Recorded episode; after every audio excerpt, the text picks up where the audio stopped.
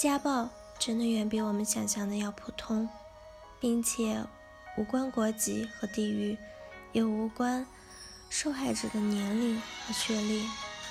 为什么家暴如此普遍？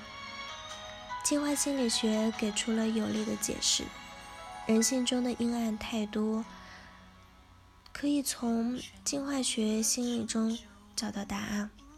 研究显示，在挽留配偶的众多行为和策略中，有一种极端的方式，就是使用暴力。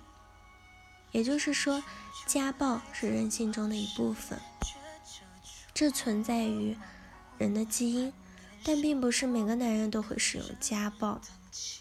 所以，你要学会甄别。家暴的深层次原因是对另一半的控制，而暴力。是为了满足控制欲的一种方式。我建议你要格外小心有霸道特征的男人。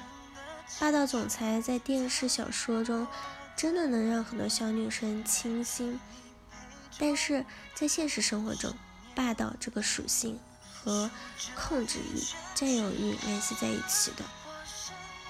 一个霸道的大男人，他可能为了你打架。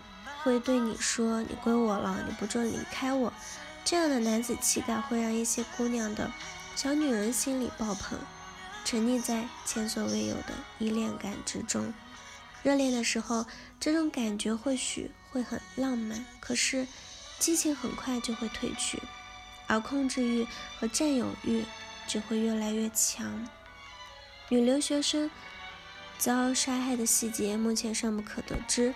但在 B 西西的案子里，渣男仅仅是因为一条疑似来自男网友的信息，就将 B 西西殴打致死；而杀妻藏尸冰箱案中的朱某，因为一次小小的口角就杀死了自己的妻子。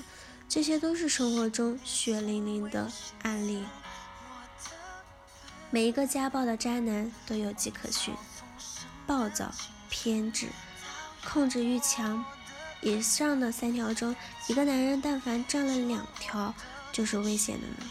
和这样的男人在一起，无论是恋爱的感觉有多浪漫，都一定要尽快的离开。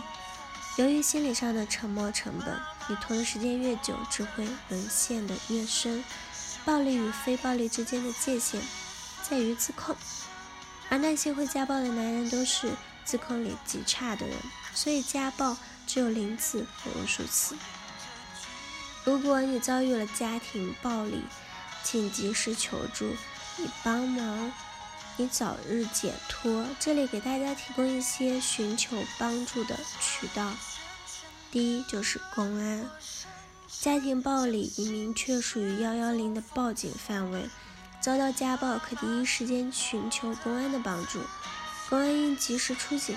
制止家暴，按规定调查取证，协助受害人就医鉴定伤情。若遇到拒绝的处境或者拖延，受害人有权向上级公安部门投诉。第二个方法就是拨打妇联的电话幺二三三八，全国妇联维权公益服务热线，会转接到所在地的当地妇联。有相关人员解答问题，如需出面调解、上门咨询，也可提前预约。第三点就是反家暴公益机构，目前可以查到的一些公益机构包括北京原种性别发展中心以及深圳市春风应急干预服务中心等等。当你需要的时候，可以搜索他们的联系方式寻求帮助，并且他们并不局限于当地。外地的朋友也可以去寻求帮助。我常常会写一些非常负能量的案例，因为我觉得我们的教育是教育是有问题的。小时候，父母和老师总是告诉我们，这个世界是美好的，好人会有好报。但民间有一句话叫做“好人不长命，祸害一千年”。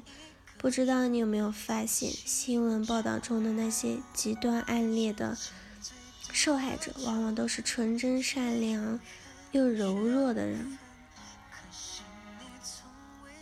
这篇文章中提到受害者他们并没有什么做错他们只是太单纯太善良太柔弱。这个世界有着阴暗的一面一定要学会甄别你必须要直面世间的恶，才能保护好自己。如果你涉世未深，又性格单纯，早一点理解人性的全貌，可以让你远离危险的人。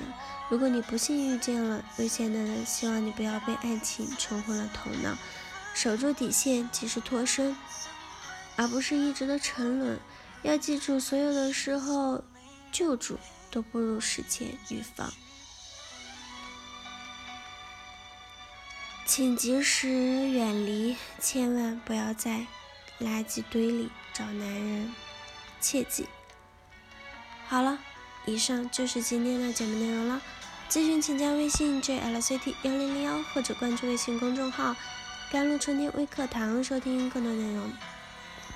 感谢您的收听，我是 Cindy，我们下期节目再见。